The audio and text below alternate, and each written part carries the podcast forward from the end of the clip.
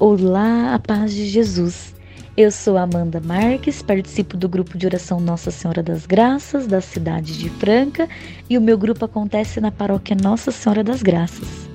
Com muita alegria te convido a refletir comigo o Evangelho de Mateus, capítulo 24, versículos 42 a 51.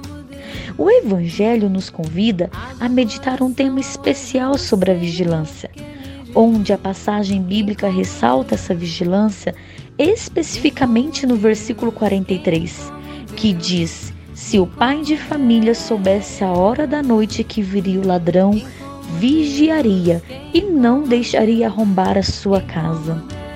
Irmãos, trazemos dentro de nós um desejo e um anseio pela eternidade. Por isso, facilmente confundimos achando que permaneceremos para sempre instalados aqui neste mundo.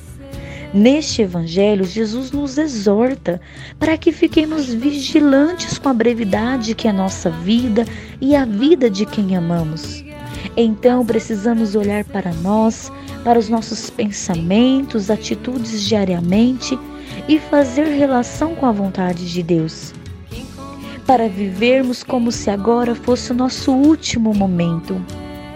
E assim estarmos prontos para quando Jesus voltar. Amados, a cada dia vivido estamos mais próximos do céu, por isso esteja preparado. E para viver essa vigilância diariamente, eu quero convidar você a vivenciar a Quaresma de São Miguel, que vai ajudar a essa intimidade com Deus. Intimidade com Deus em toda a nossa essência, em todas as nossas atitudes, e assim ficarmos preparados. Quem como Deus? Ninguém como Deus. Quem como